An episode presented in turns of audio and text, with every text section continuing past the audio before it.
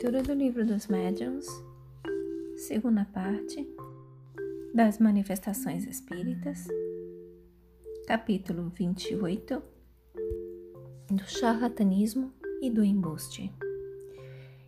Item 317. Os médiuns trapaceiros são estigmatizados, como merecem, na seguinte carta que publicamos na Revue do mês de agosto de 1861, na Revue Spirit, a revista espírita, do mês de agosto de 1861. Paris, 21 de julho de 1861. Senhor, pode-se estar em desacordo sobre certos pontos e de perfeito acordo sobre outros. Acabo de ler, à página 213 do último número do vosso jornal, algumas reflexões acerca da fraude em matéria de experiências espiritualistas ou espíritas, reflexões a que tenho a satisfação de me associar com todas as minhas forças. Aí, quaisquer dissidências a propósito de teorias e doutrinas desaparecem como por encanto. Não sou talvez tão severo quanto o sois com relação aos médiums que, sob forma digna e decente, aceitam uma paga como indenização do tempo que consagram a experiências muitas vezes longas e fatigantes. Sou, porém, tanto quanto o sois, e ninguém o seria demais, com relação aos que, em tal caso, suprem quando se lhes oferece ocasião, pelo embuste e pela fraude, a falta ou a insuficiência dos resultados prometidos e esperados. Veja-se o número, o item número 311. Misturar o falso com o verdadeiro, quando se trata de fenômenos obtidos pela intervenção dos espíritos, é simplesmente uma infâmia e haveria obliteração do senso moral no médium que julgasse poder fazê-lo sem escrúpulo. Conforme o observastes com perfeita exatidão, é lançar a coisa em descrédito no espírito dos indecisos, desde que a fraude seja reconhecida. Acrescentarei que é comprometer do modo mais deplorável os homens honrados que prestam aos médiums o apoio desinteressado de seus conhecimentos e de suas luzes, que se constituem fiadores de, da boa-fé que neles deve existir e os patrocinam de alguma forma. É cometer para com eles uma verdadeira prevaricação. Reler esse parágrafo. Conforme o observastes, vou reler desde o começo. Misturar o falso com o verdadeiro quando se trata de fenômenos obtidos pela intervenção dos espíritos é simplesmente uma infâmia e haveria obliteração do senso moral no médium que julgasse poder fazê-lo sem escrúpulo. Conforme o observastes com perfeita exatidão, é lançar a coisa em descrédito no espírito dos indecisos, desde que a fraude seja reconhecida. Acrescentarei que é comprometer do modo mais deplorável, mais deplorável os homens honrados que prestam aos médiums o apoio desinteressado de seus conhecimentos e de suas luzes, que se constituem fiadores da boa-fé que neles deve existir e os patrocinam de alguma forma. É cometer para com eles uma verdadeira prevaricação. Todo médium que fosse apanhado em manejos fraudulentos, que fosse apanhado para me servir de uma expressão um tanto trivial, com a boca na botija, mereceria ser proscrito por todos os espiritualistas ou espíritas do mundo, para os quais constituiria rigoroso dever desmascará-los ou infamá-los.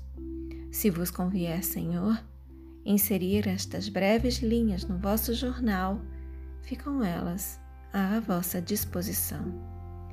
Aceitai, etc. Assinado Mateus. Item 311 a imitação de todos os fenômenos espíritas não é igualmente fácil. Alguns há que evidentemente desafiam a habilidade da prestidigitação, tais, notadamente, o movimento dos objetos sem contato, a suspensão dos corpos pesados no ar, as pancadas de diferentes lados, as aparições, etc., salvo o emprego das tramóias e do compadrio. Por isso dizemos que o que necessário se faz em tal caso é observar atentamente as circunstâncias e, sobretudo, ter muito em conta o caráter e a posição das pessoas, o objetivo e o interesse que possam ter em enganar.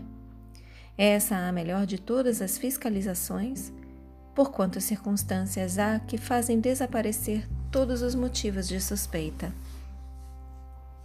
Julgamos, pois, em princípio, que se deve desconfiar de quem quer que faça desses fenômenos um espetáculo ou objeto de curiosidade e de divertimento e que pretenda produzi-los à sua vontade e da maneira exigida, conforme já explicamos. Nunca será demais repetir que as inteligências ocultas que se nos manifestam têm suas suscetibilidades e fazem questão de nos provar que também gozam de livre-arbítrio e não se submetem aos nossos caprichos. Veritem número 38. Será suficiente assinalemos alguns subterfúgios que costumam empregar-se ou que podem ser, em certos casos, para, pre, para premunirmos contra a fraude os observadores de boa-fé. Quanto aos que se obstinam em julgar, sem aprofundarem as coisas, fora tempo perdido procurar desiludi-los. Eu vou reler esse último parágrafo, esse último item todo. Item 318. A imitação de todos os fenômenos espíritas não é igualmente fácil Alguns há que, evidentemente, desafiam a habilidade da, prestigi da prestidigitação, tais, notadamente, o movimento dos objetos sem contato, a suspensão dos corpos pesados no ar, as pancadas de diferentes lados, as aparições, etc., salvo o emprego das tramóias e do compadrio.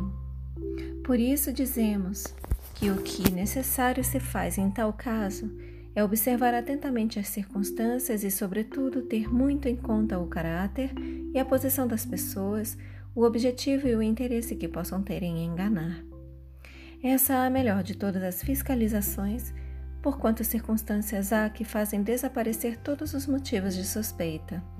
Julgamos, pois, em princípio, que se deve desconfiar de quem quer que faça desses fenômenos um espetáculo ou objeto de curiosidade de divertimento e que pretenda produzi-los à sua vontade e da maneira exigida. Conforme já explicamos, perdão, eu vou reler a frase.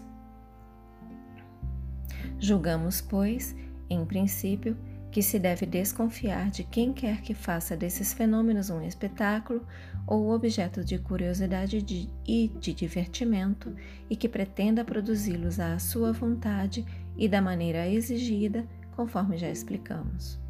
Nunca será demais repetir que as inteligências ocultas que se nos manifestam têm suas suscetibilidades e fazem questão de nos provar que também gozam de livre-arbítrio e não se, não se submetem aos nossos caprichos.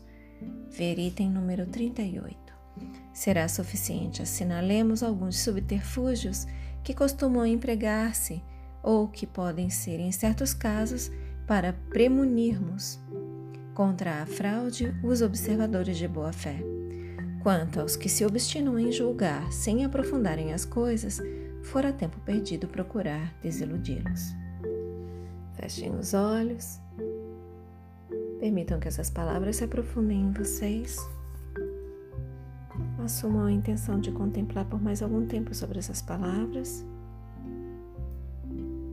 Expressem gratidão a seus guias, mentores, protetores e anjo guardião Expressem gratidão a Deus. Agradeçam a si mesmos pela continuidade na leitura. E eu também agradeço a vocês pela oportunidade.